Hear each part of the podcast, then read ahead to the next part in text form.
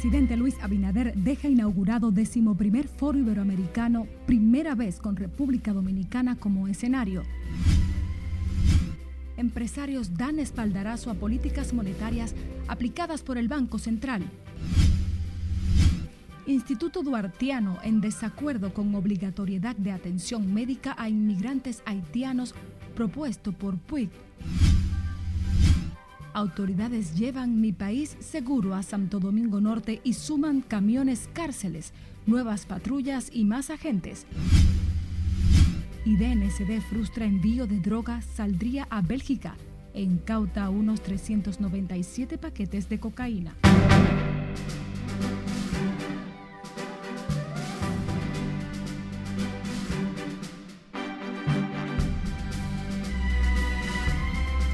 Muy buenas tardes, gracias por acompañarnos en la presente jornada informativa. Noticias RNN, primera emisión. María Cristina Rodríguez hará este recorrido noticioso junto al equipo. Valoramos su fiel sintonía. Iniciamos esta jornada con el presidente de la República, Luis Abinader, quien admitió que sin seguridad ciudadana no hay democracia valedera y que para garantizar la paz que existe ha iniciado un amplio proceso de reformas policiales que pronto dará sus frutos. El mandatario habló en la apertura del decimoprimer Foro Parlamentario Iberoamericano que se desarrolla por primera vez en República Dominicana. Nelson Mateo tiene todos los detalles en directo. Muy buenas tardes para ti, Mateo. Muy buenas tardes. Tal y como tú afirmas, en este foro internacional el presidente Luis Abinader abordó temas tan importantes como la recuperación económica post-pandemia, así como la seguridad ciudadana de toda Iberoamérica, especialmente la del país anfitrión. No hay democracia sin paz. El presidente de la República, Luis Abinader, asistió a la apertura del foro iberoamericano que tiene al Congreso Nacional como escenario. El cónclave internacional en su decimoprimera versión reúne hasta este viernes a titulares de los congresos de 22 naciones iberoamericanas, a los que Alfredo Pacheco y Eduardo Estrella Dominicanos dieron la bienvenida. Estos foros parlamentarios son un escenario idóneo para impulsar el principio de la solidaridad y ser sensible ante la situación de alguna nación hermana, por lo que creemos oportuno plantear el caso de nuestro vecino país de Haití. Siempre hemos abogado en todos los foros internacionales que hemos participado que la comunidad internacional debe mirar hacia este noble pueblo un gesto humanitario. Es urgente que todos ayudemos a propiciar el retorno de la institucionalidad en el país con más carencia de la región. Con la celebración de este evento, los legisladores tendremos la oportunidad en las diferentes mesas de lograr resultados, resultados colectivos para que sean material de desarrollo y de legislación de nuestro pueblo. El secretario general del Parlamento dijo que el desplome de la valoración de los partidos y los congresos es una preocupación que se debe abordar en las mesas de debates que quedan instaladas, pero también la inseguridad en la región. Pero también la gente intuye que los parlamentos tienen que llegar a acuerdos en materias importantes para el devenir del país. ¿Qué mejor, señor presidente, que un parlamento que, por ejemplo, coincida con una política pública realmente significativa para el país y que la señal que se dé es que los políticos no solo somos capaces de debatir, sino que también somos capaces de concordar. Y aquí tenemos un problema que se ha ido acentuando en toda la región. Los parlamentos están cada vez más fragmentados. El presidente Abinader con su discurso cerró el acto que dio inicio a los trabajos del cónclave internacional.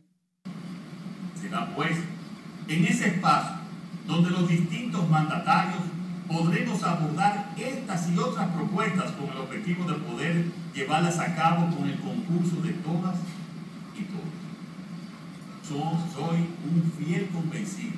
Y así lo he manifestado en distintos espacios en los que he tenido la oportunidad de participar, de que es nuestro interés, pero es un interés colectivo de crecimiento, de desarrollo, amor por la democracia, lo que nos mueve como naciones de la comunidad iberoamericana a poner especial atención en el fortalecimiento de los mecanismos de diálogo que nos permitan compartir experiencias con las cuales podemos apuntalar las reformas estructurales que necesitan muchos de nuestros países y avanzar hacia la democratización y el fortalecimiento institucional de cada una de nuestras naciones. El presidente Abinader, ante los parlamentarios iberoamericanos e invitados especiales, destacó los planes de su gestión para combatir la inseguridad.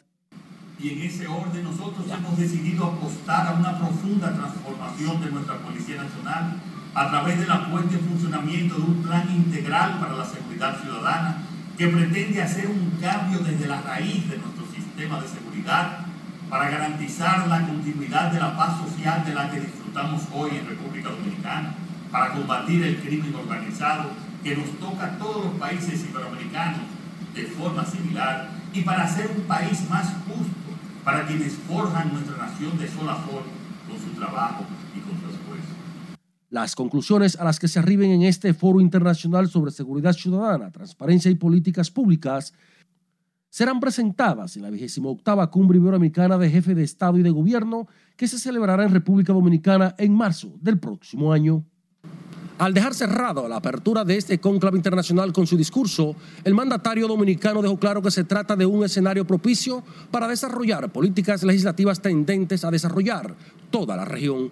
De mi parte, es todo por el momento. Regreso contigo al set de noticias. Muchísimas gracias, Nelson Mateo. Seguimos con más información. La coordinadora del Frente Parlamentario contra el Hambre, la diputada dominicana Soraya Suárez, afirmó que la seguridad alimentaria es uno de los temas fundamentales del decimoprimer Foro Internacional Iberoamericano que se desarrolla en el país. Soraya Suárez, también secretaria del Buffet Directivo de la Cámara de Diputados, dirige la mesa temática contra el hambre que a partir de hoy queda instalada hasta este viernes donde se debaten políticas preventivas y de desarrollo alimentario para los pueblos de Latinoamérica.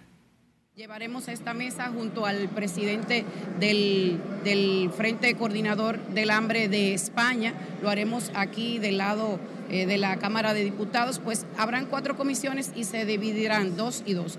Dos del lado del Senado, dos de la Cámara de Diputados y en el lado nuestro, pues con el Frente Parlamentario contra el Hambre, estaremos coordinando junto al coordinador de España. también trataremos seguridad ciudadana, reestructuración y transparencia. La legisladora, una de las organizadoras del evento internacional, asegura que en República Dominicana la gestión de gobierno ha impactado los índices no solo de pobreza, también las garantías de producción de alimentos para combatir el hambre de manera efectiva. El presidente de la Asociación de Industrias de República Dominicana está de acuerdo con la disposición del Banco Central de aumentar en 25 puntos la tasa de interés anual de la política monetaria como una medida para mantener el crecimiento económico del país. Siledis Aquino está en directo desde la sede de esta importante entidad financiera. Buenas tardes, en efecto, Celso Juan Marracini ve atinada la decisión del Banco Central de incrementar de 8.25 a 8.50% la tasa de interés de política monetaria.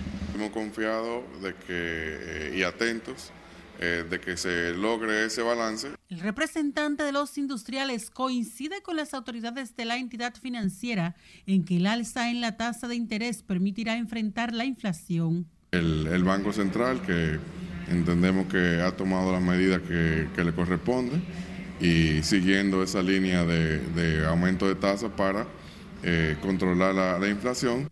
Marrancini atribuyó a factores externos y efectos post-pandémicos los incrementos. Pues lo que se busca es un delicado balance entre el crecimiento económico y el control de, la inflación, que realmente no hemos visto eh, o hemos sido eh, afectados desde fuera, generado más bien eh, o exacerbado, porque esto venía de cuando, de, la crisis del COVID-19 y luego exacerbado por los ataques de, de Rusia a Ucrania.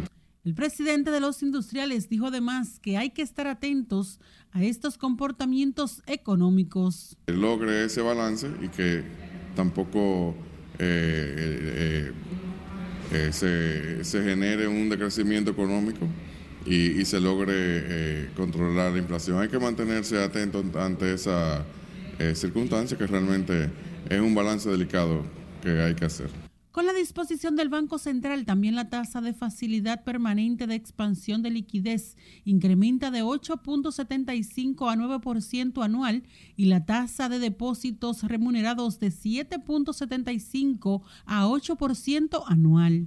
Celso Juan Marrancini fue entrevistado luego de su desayuno temático en el que la empresa Cormidón fue la invitada central. Por el momento son los detalles que les tengo. Retorno con ustedes al set de noticias. Muchísimas gracias, Silvia Aquino. El presidente de la Confederación Nacional de Unidad Sindical dijo que el sector obrero está listo para tratar el tema del aumento salarial propuesto por los empresarios para enfrentar la inflación. Sin embargo, Rafael Pepe Abreu dijo que este incremento de sueldo debe estar contemplado en un acuerdo. Y nosotros decimos que es prácticamente imposible usted hacer un acuerdo sobre la base de una acción voluntaria de los empresarios, porque no hay garantía de cumplimiento, ni tampoco usted puede exigir algo que no es parte de un acuerdo pactado, registrado y con fuerza de ley. Pepe Abreu recordó que el presidente Luis Abinader anunció que impulsaría un aumento salarial en el sector privado para mejorar el poder adquisitivo de la clase trabajadora dominicana. La Fundación Institucionalidad y Justicia advirtió que la Junta Central Electoral, una vez los partidos firmen el pacto compromiso para detener la campaña a destiempo, deberá aplicar la ley a todo el que se equivoque sin excusas. Cesarina Ravelo nos dice por qué. Parecería que sí, que es necesario un pacto de esa naturaleza. Servio Tulio Castaños dijo que la Junta hace un gran esfuerzo por llegar a unas elecciones en paz cuando los convoca a un pacto de entendimiento.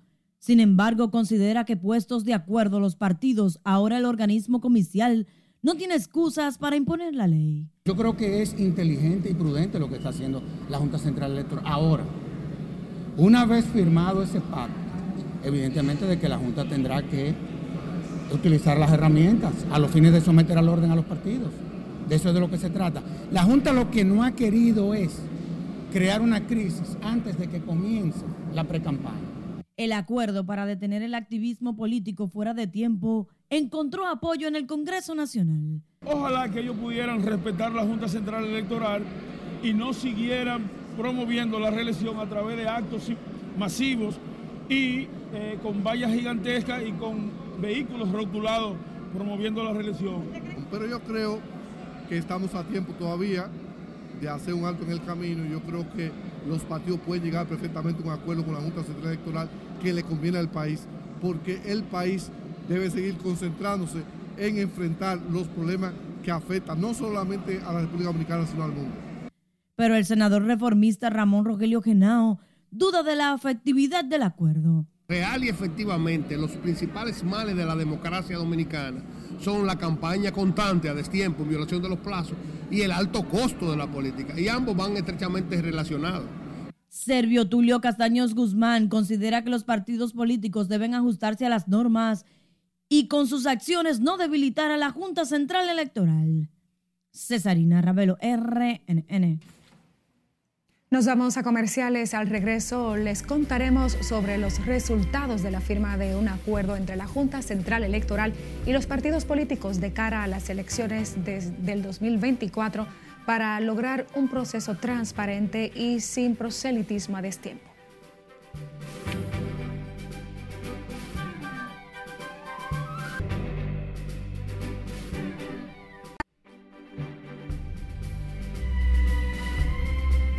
El alto comisionado de las Naciones Unidas para los Derechos Humanos pidió hoy soluciones urgentes para la crisis humanitaria que atraviesa Haití, mientras que en Brasil comienzan los bolsonaristas a disminuir los bloqueos tras el llamado de su líder a iniciar la transición del poder. Cesarina Ravelo con el resumen internacional de RNN.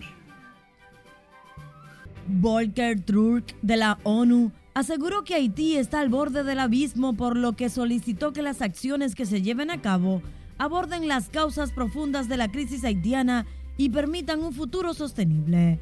El alto comisionado pidió al gobierno que se comprometa firmemente con el fortalecimiento de la justicia en el país y recordó que las fuerzas policiales deben respetar los principios de preocupación y proporcionalidad en todo momento. Representantes de Luis Ignacio Lula da Silva y de Jair Bolsonaro se reunirán este jueves para iniciar la transición del poder en Brasil, mientras disminuyen las protestas y bloqueos de carreteras de bolsonaristas contra el triunfo del exmandatario, tras considerar que interrumpir el tránsito viola el derecho de los demás. Bolsonaro pidió a sus militantes el cese de este tipo de protestas que perjudica la vida, por lo que el número de carreteras en Brasil bajó a 86, la mitad del número registrado este miércoles. Al menos cuatro policías heridos en nuevos enfrentamientos con reclusos de la penitenciaría del litoral en la ciudad de Guayaquil, en Ecuador.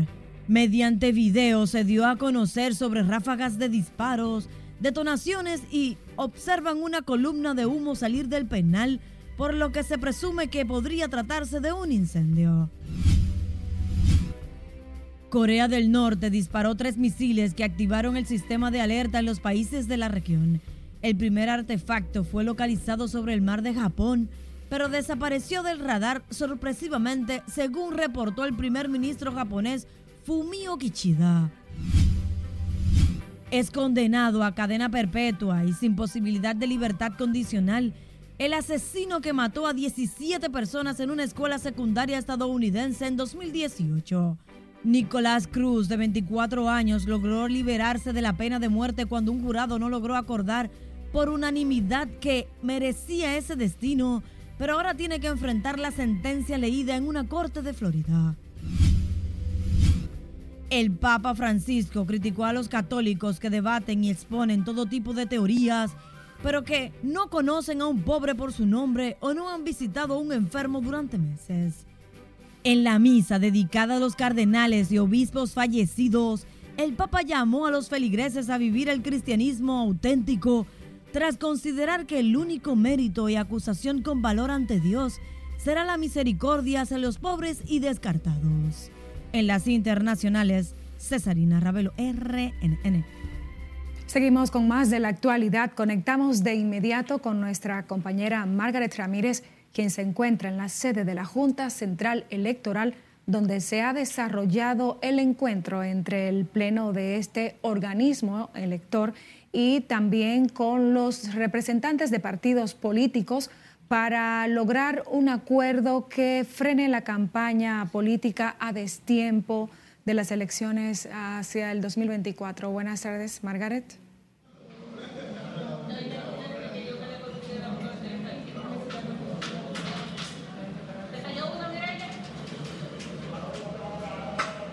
Gracias, así es. Muy buenas tardes. Justo hace unos momentos, los partidos políticos y la Junta firmaron de manera íntegra el documento, la carta compromiso con el que buscan garantizar el cumplimiento de los plazos para la pre-campaña y evitar el proselitismo a destiempo. La iniciativa de la Junta Central Electoral eh, busca que se prohíba la promoción y reconocimiento de aspirantes como precandidatos o candidatos, la colocación de mensajes o publicidad en medios masivos o en las calles, también las vallas, afiches o artículos promocionales como camisetas, salvo que sea en el interior de los locales partidarios. Previo al encuentro, los partidos políticos eh, debatieron algunas eh, sugerencias que habían hecho a esta carta compromiso entregada por la Junta Central Electoral a los partidos políticos la semana pasada. Sin embargo, estas eh, sugerencias quedaron desfasadas y se firmó el documento íntegro como lo propuso en principio la Junta Central Electoral. Hay que decir que estas afirmaciones, estas sugerencias que hace la Junta Central Electoral en esta carta compromiso no son nuevas, pues ya en dos ocasiones, en el 2021 y a principios de este año, en febrero, se habían hecho ya eh, esas, esos llamados a los partidos políticos para evitar el proselitismo político a destiempo. También es importante resaltar que eh, la Junta hizo una convocatoria a los partidos políticos y a miembros de la sociedad civil, eh, las universidades, para en lo próximo hacer el reglamento de sanciones que tendrían que cumplir los partidos políticos en caso de eh, incumplir o violar estas disposiciones que buscan, reitero, eh, garantizar el cumplimiento de los plazos en, de la precampaña. Es importante también resaltar que la precampaña está dispuesta, según el calendario de la Junta Central Electoral, para el tercer domingo de julio del 2023. Eso es todo lo que yo tengo por el momento. Ahora vuelvo con ustedes al estudio. Te agradecemos tu reporte en vivo, Margaret Ramírez, desde la sede de la Junta Central Electoral. Seguimos con más. El Instituto Duartiano rechazó hoy las declaraciones del presidente del Partido Dominicanos por el Cambio, Max Puig, quien afirmó que el país está obligado a asistir en servicios de salud a los haitianos residentes en el territorio nacional, mientras que representantes de la comunidad haitiana y los derechos humanos respaldaron esa postura al sostener que la salud es un derecho universal y abogaron por regular las políticas migratorias de República Dominicana. Conectamos de inmediato con Lauri Lamar para ampliarnos. Adelante, buenas tardes, Lauri. Gracias, buenas tardes. Wilson Gómez enfatizó en que la asistencia a la salud y otros servicios a las personas de origen haitiano no deben ser responsabilidad de la República Dominicana e insistió en que se deben reforzar las leyes migratorias. Nosotros hemos permitido lo que nadie permite y es una cuestión que tenemos que ponerle freno. Aquí no puede haber un descontrol en los términos en que se expresa la presencia masiva haitiana en todos los lugares de la República. Con él coincide el dirigente de la Fuerza Nacional Progresista, Pelegrín Castillo, quien rechazó de plano las declaraciones de Max Puy tras afirmar que si República Dominicana sigue asumiendo la carga haitiana, no habrá una respuesta de la comunidad internacional a la crisis en Haití. Porque los haitianos están recibiendo aquí, están recibiendo aquí todos los bienes y servicios que no reciben allá. Y entonces, ¿por qué la comunidad internacional va a ir en rescate de Haití en Haití si en República Dominicana le están brindando la salud, los trabajos, la educación? Sin embargo, el coordinador de la Mesa para las Migraciones, William Champantier, y representantes de los derechos humanos sostienen que es obligación constitucional el derecho a la salud de los inmigrantes haitianos en el país. Que la salud es un derecho fundamental. Lo, mínimo que el, Estado dominicano podía garantizarle a los, a los trabajadores inmigrantes y su familia, el derecho a la salud. Es un derecho, ni se quiere, es un derecho humano, universal, la atención a la salud. Inclusive nosotros somos signatarios del convenio 119 eh, de la OIT el Instituto Duartiano reiteró este jueves la convocatoria a los dominicanos a participar el próximo sábado en la Marcha Patriótica RD Asua, que iniciará a las 10 de la mañana en la Plaza Enriquillo. Wilson Gómez dijo que esta tercera edición tiene como propósito continuar demandando de la comunidad internacional que acompañe a Haití a emprender su pacificación y reconstrucción integral. De mi parte es todo retorno al estudio. Te agradecemos mucho tu reporte, Lauri Lamar, en directo. El gobierno dominicano intervino este jueves Santo Domingo Norte con la estrategia de seguridad ciudadana Mi País Seguro para combatir la violencia criminal que atenta contra la tranquilidad de los municipios. Scarlett Guichardo nos ofrece mayores detalles. Buenas tardes, Scarlett. Gracias, buenas tardes. La intervención de las autoridades en esta demarcación incluye un reforzamiento del patrullaje policial con 150 nuevos agentes para garantizar el orden y enfrentar la inseguridad ciudadana. La estrategia de seguridad ciudadana no es solamente perseguir delito. El amplio contingente policial custodiará las comunidades vulnerables y principales avenidas de Santo Domingo Norte donde los conflictos sangrientos sembraron el terror entre las familias de esa localidad en las últimas semanas.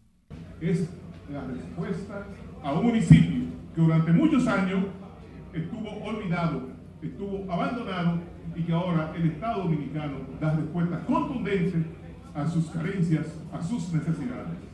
El director de la policía anunció que sumarán a las acciones preventivas, además de los nuevos agentes, tres camiones cárceles, 14 patrullas y 30 motocicletas. Sin seguridad ciudadana no hay desarrollo y sin desarrollo no hay crecimiento.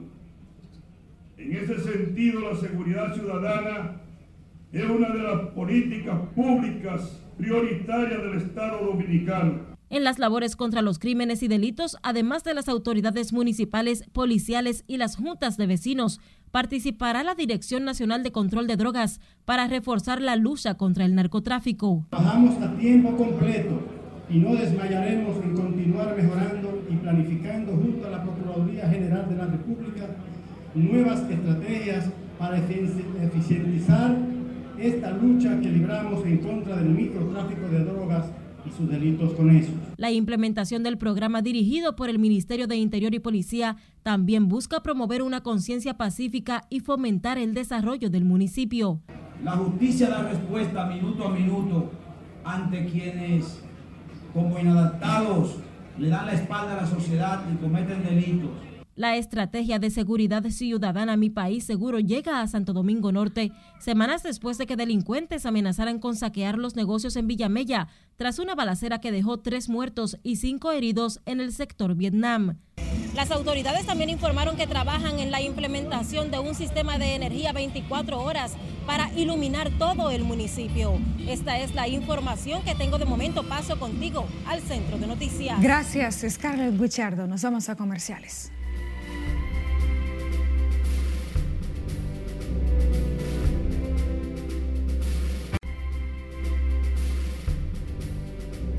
Regresamos con más. La Dirección Nacional de Control de Drogas ocupó 397 paquetes de cocaína que serían enviados a Bélgica, por lo que fue detenido el chofer del camión que habría hecho el trámite. Siledis no tiene la historia. Confiscaron 397 paquetes, presumiblemente cocaína, la agencia antidrogas frustró el envío del estupefaciente en medio de un operativo de interdicción junto a la seguridad militar del puerto multimodal Caucedo. La droga sería enviada en un contenedor de piña con destino a Bélgica en Europa. En presencia de un fiscal adjunto, se procedió a realizar el protocolo de inspección a la carga, encontrando en su interior 20 bultos conteniendo los 397 sus paquetes de la sustancia que presumimos es cocaína. Por el cargamento de droga, la DNCD detuvo a Mario Morillo, conductor de camión. El organismo antinarcóticos también recolectó otras evidencias y no descarta nuevos apresamientos por el alijo.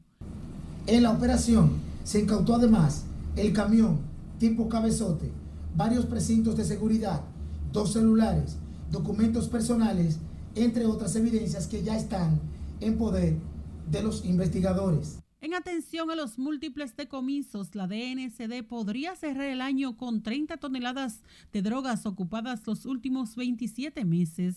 Ya estamos al filo de las 30 toneladas de drogas. Eso sin dudas que no tiene precedentes. Estamos ya eh, a las cifras similares al pasado año. La Dirección de Control de Drogas enfatizó en el firme propósito de evitar que redes de narcotráfico intenten utilizar República Dominicana para sus ilícitos. Sila Disaquino, RNN.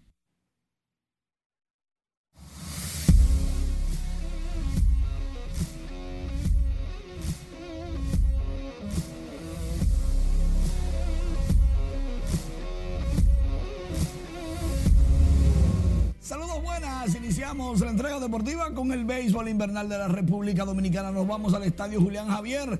Tigres con los gigantes. Aristides Aquino, el Punisher, el castigador, conectó dos cuadrangulares, remolcó cinco carreras y los Tigres derrotaron en la ciudad del Jaya a los gigantes del Cibao de manera convincente. Raúl Valdés llegó a 600 ponches, apenas el tercer lanzador en la historia del béisbol invernal con 600 ponches, a pesar de que las Águilas blanquearon otra vez a los Toros 3 por 0. Los Toros tienen dos juegos consecutivos sin hacer nada. Mientras tanto, en el estadio Quisqueya, Juan Marichal, las estrellas orientales se las arreglaron para ganarle en el último suspiro del juego a los Leones del Escogido, luego de que los Escarlatas se envalentonaron y empataron el juego.